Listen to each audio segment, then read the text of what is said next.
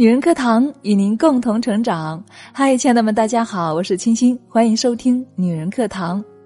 过几天呢就要开学了，亲爱的们，你们家里有上学的孩子吗？那说到上学哈，我们现在很多的家长呢会非常在意孩子的成绩，对吗？那今天呢就给大家分享一位老师，他给全班同学的家长发了一则短信。这具体是一则怎样的短信呢？接下来就让我们一起来分享吧。不管成绩怎样，没有什么优生差生的区别。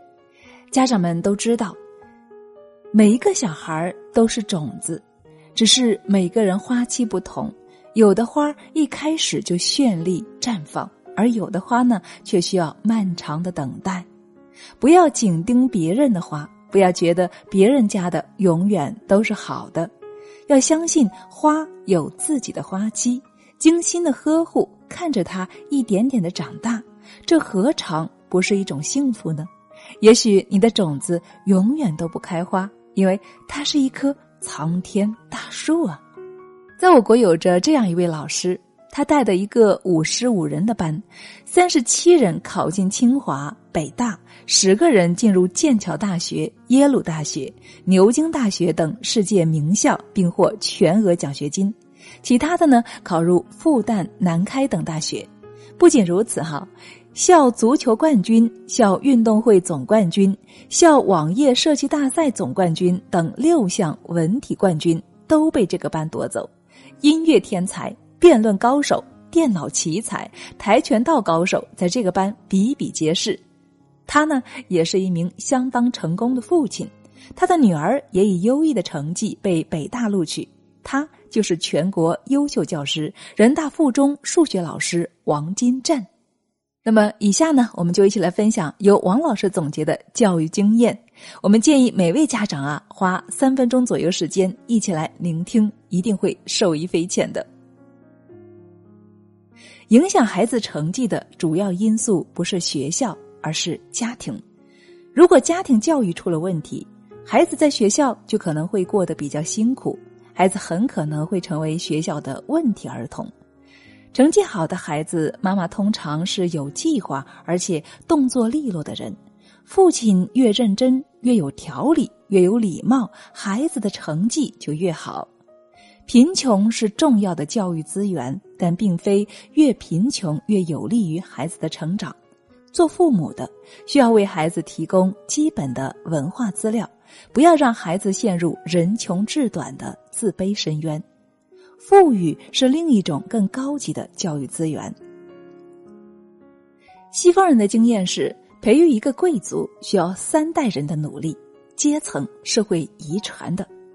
但是，更高级的教育资源需要有更高级的教育记忆。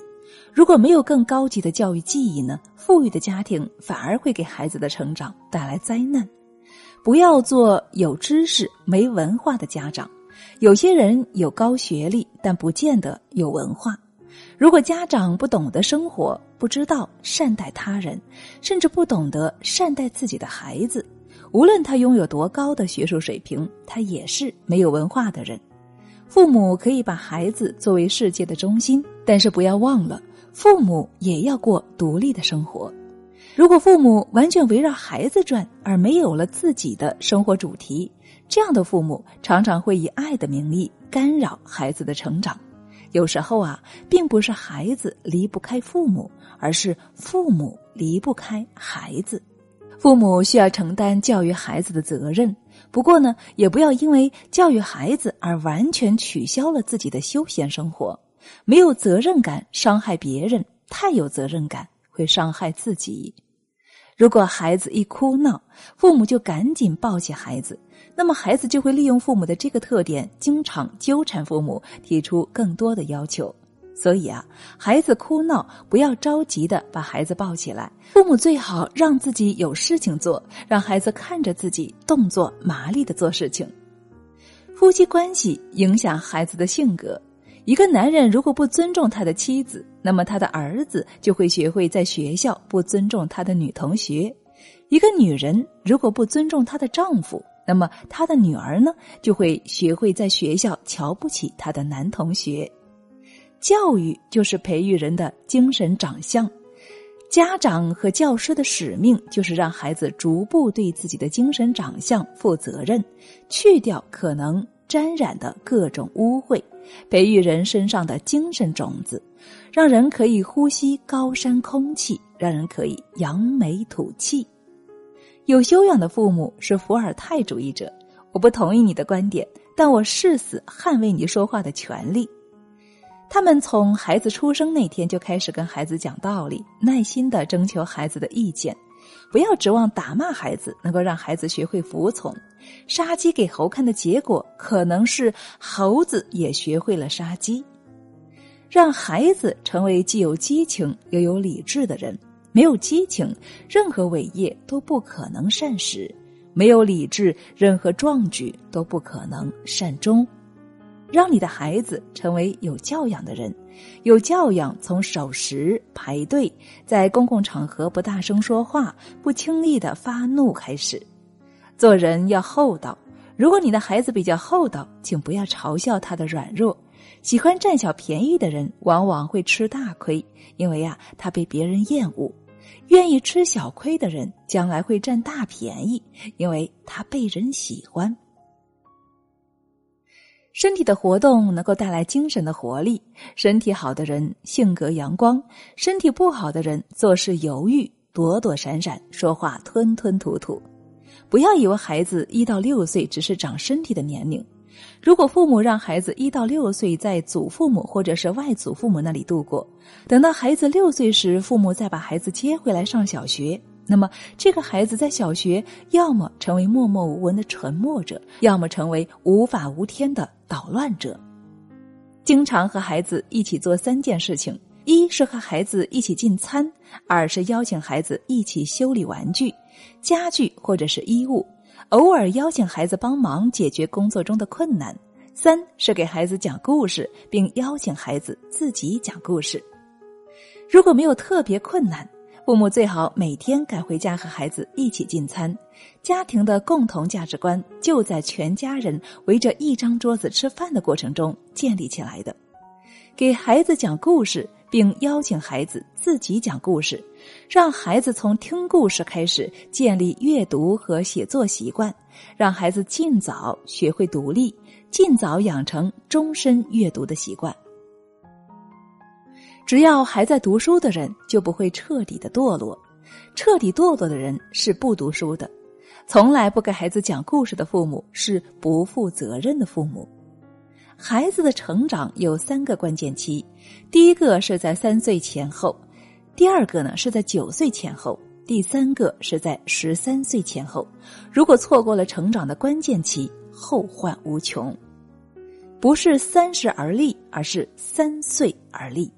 孩子三岁前后就必须建立自食其力的勇气和习惯，凡是自己能够做的，必须自己做；凡是自己应该做的，当尽力去做。如果你的孩子在十三岁的时候就喜欢伯罗斯特的诗句：“两条路在树林里分叉，我选择走人少的那一条”，这很正常，不要担心，他以后也许会选择人走得多的那一条。父母给孩子讲道理是有必要的，但是给十三岁前后的孩子讲道理时，要注意自己讲话的姿态，姿态比道理更重要。否则呢，孩子会厌恶，会反抗。孩子会说：“你讲的话都是对的，但你讲话的那个样子很令人讨厌。”心底秘密是人成长成熟的标志。如果孩子有心事，他不想告诉你，那么不要逼迫孩子把他的秘密说出来。在孩子三岁前后，他的身边最好有一个无为的放任型父母；在孩子九岁前后，他的身体最好有一个积极的权威型父母；在孩子十三岁前后，他的身边最好有一个消极的民主型父母。有效的教育是先严后松，无效的教育是先松后严。必须留意你孩子的学习成绩，但也不必太在意他的名次。但是需要警惕那些学习成绩总是第一名的孩子。因为有些孩子学习成绩好，性格也好；有些孩子呢，学习成绩很好，但是性格却自私，缺乏同情心，没有生活情趣。必须让你的孩子学会与他人交往，并愉快的接受小伙伴儿。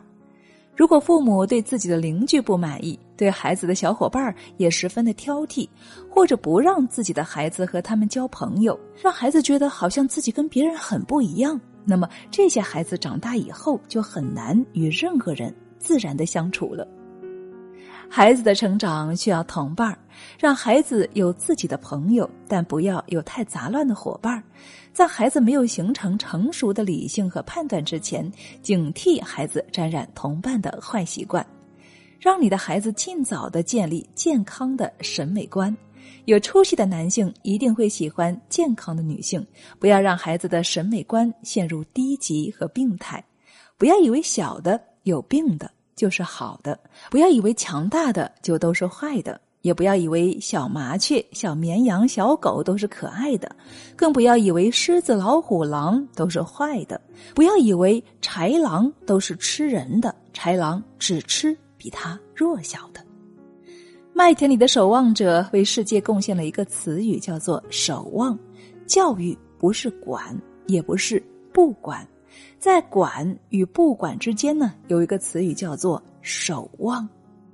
所以，请告诉你的孩子，认真听讲的孩子偶尔成绩好，认真自学的孩子永远成绩好。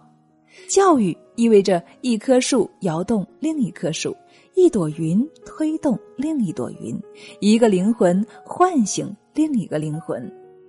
家长和孩子。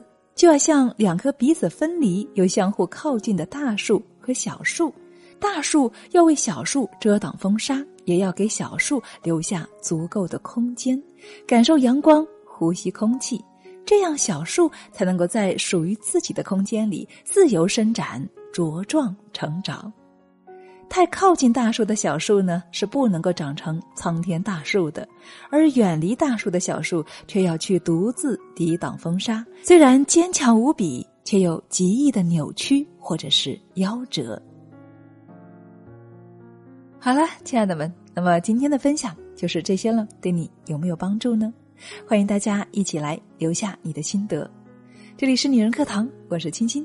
愿我们能够共同学习，共同成长。近期我们将会有更多的亲子教育系列课程，欢迎大家一起关注，一起来学习。我们下期再见。